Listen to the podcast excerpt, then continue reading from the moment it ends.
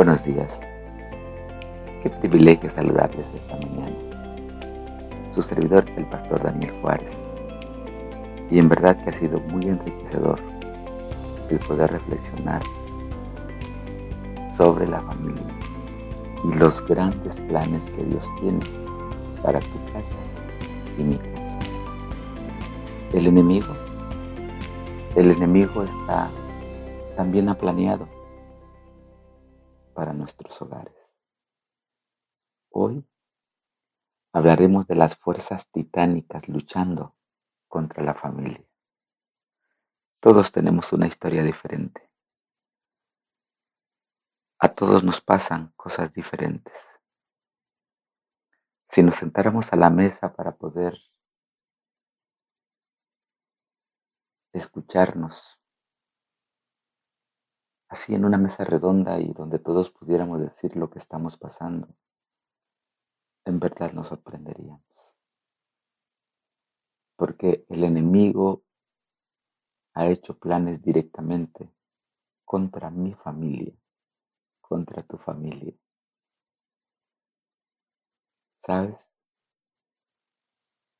Aunque los problemas pueden ser diferentes o los ataques pueden ser diferentes, al final, el objetivo siempre será destruir la familia. Y tú y yo no podemos dejarlo.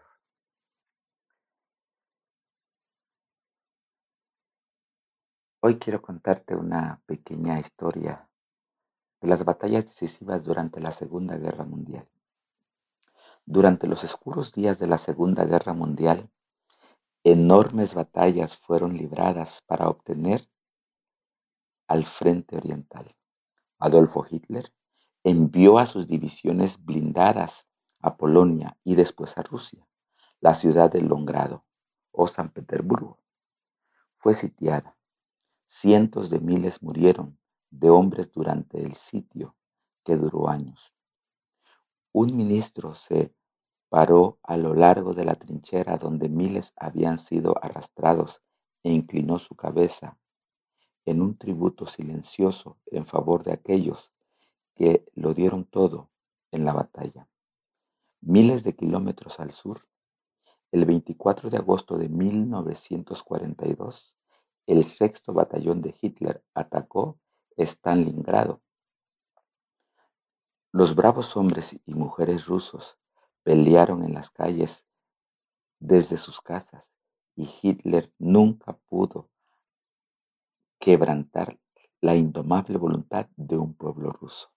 Después de una lucha de más de cinco meses, más de 330 mil soldados de Hitler fueron arrasados y capturados.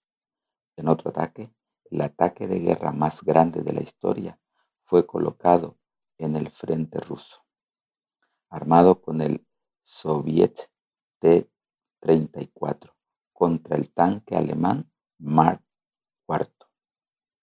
Las grandes batallas que, que están cayendo sobre nuestras familias peleando contra las fuerzas del mal. Es evidente que las más grandes batallas que se están librando en nuestro mundo hoy día no son contra el ejército armado o tanques de guerra o aviones militares, se está librando dentro de las puertas de millares de familias.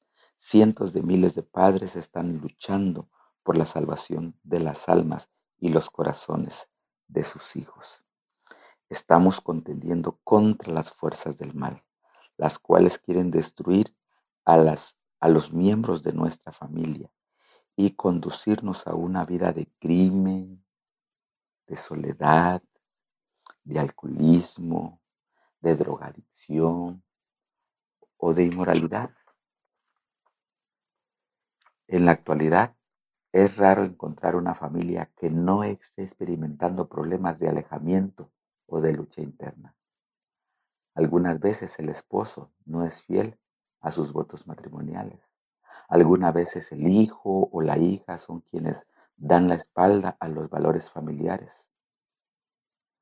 Una madre se acercó con el pastor y le dijo que estaba por rendirse. Dijo, no me gusta pelear, yo no soy un soldado. Pero al igual que en una guerra, no se gana nada con huir y esconderse. En la lucha que enfrenta la familia, debemos mantenernos firmes, valientes, buscando una solución. Y es que sabes, para todo hay una solución. Para todo hay un plan. Solo necesitamos interesarnos, doblar rodillas, preguntarle a Dios qué quiere Él que hagamos. Preguntarle a Él cómo encontramos las estrategias para no huir, para no desertar y para no ver desmoronarse nuestra familia frente a nosotros. Sabes, en la Biblia hay una historia que es impresionante. ¿Y sabes por qué es impresionante? Porque todas las historias tienen su lado especial. Pero la historia de, que encontramos esta mañana tiene que ver con un profeta. Y es que, sabes, los problemas no solamente están en la casa del soldado raso, los problemas también están en la casa del profeta. Mira, quiero invitarte para que busquemos en la Biblia Oseas y vamos a leer el capítulo 3. Ya desde que leemos Oseas sabemos que es una historia con muchas lecciones. Voy a leer desde el capítulo 1, el 2 y el 3. El Señor me dijo, ve, ama otra vez a tu esposa, aunque es amada por otro y es adúltera. Así ama el Señor a los israelitas a pesar de que ellos se vuelven a otros dioses y aman las masas de uva. Verso 2. Entonces la compré por quince ciclos de plata y un humer y medio de cebada. Verso 3. Y le dije, tú serás mía por muchos días. No fornicarás, ni tomarás a otro hombre. Tampoco yo, tampoco yo te tomaré. ¿Sabes? La historia de Oseas es una historia extraña, pero, pero muy real. Sucede en las mejores familias. ¿Sabes? La Biblia dice que Oseas el profeta se casó con una bella mujer. Sí, esta historia está en el libro de la familia, la Biblia. La bella mujer eh, llamada Gomer es, era joven, era hermosa. Y saben, Dios les regaló un hijo, dos hijos, tres hijos. Pero en el camino ella empezó a sentirse incómoda, infeliz, intranquila. Se dice, la Biblia menciona que el primer hijo era de Oseas, pero no se dice nada sobre el segundo y el tercero.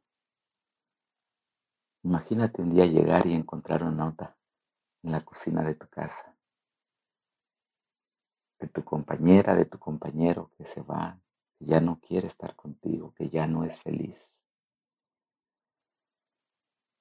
Al principio hay mucho coraje, mucho resentimiento, pero mira que pasa el tiempo. La, la Biblia dice que Oseas empezó a extrañar a su esposa y entonces dobló rodillas, porque sabes, para todos los problemas la solución es doblar las rodillas. Y Oseas le preguntó a Dios qué era lo que debía hacer y Dios la mandó, lo mandó a buscarla. Y no solamente a buscarla, porque cuando la encontró, después de buscarla varios días, la encontró eh, en, un, en un lugar de mala, de mala reputación y entonces tuvo que pagar por ella para poder llevarse a la casa. Qué impresión. O sea, descubrió que su esposa estaba adorando otras cosas, otros ídolos. ¿Sabes? La historia es grande. Las reincidencias son constantes. Pero lo que esta mañana quiero reflexionar contigo es la manera como el pueblo de Dios se aleja de Dios tras otros ídolos. Pero Dios siempre nos está esperando con los brazos abiertos. ¿Sabes? No importa la familia que seamos. El enemigo está usando a los miembros de la familia para lastimar a la propia familia. Y la familia hoy día se está desestabilizando. La familia hoy día está sufriendo. Es que hay cosas que no podemos entender. ¿Cómo, cómo pudimos ser traicionados? ¿O cómo fuimos capaces de traicionar lo que más amamos? Pero sabes, el dicho del pueblo dice, nadie sabe lo que tiene hasta que lo ve perdido. La historia de hoy es impresionante, pero no es porque es profeta, no es porque es la mujer del profeta, no es porque dejó a sus hijos. No importa la historia que estemos viviendo, que esté pasando con nuestra esposa, con nuestro esposo, con nuestros hijos, con la gente que amamos. Lo trascendente de la historia de esta mañana tiene que ver con un Dios amante, con un esposo perdonador, con, con hijos necesitando del amor y del cariño. Tiene que ver con la misericordia de Dios. Ese es el mensaje que esta mañana traigo para ti. No importa la historia que estemos viviendo, no importa cuán grande daño hayamos hecho a la familia.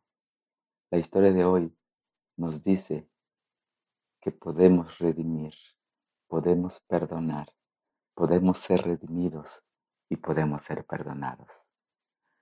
Somos hijos de un Dios maravilloso que está listo para perdonarnos y nos ha comprado por precio.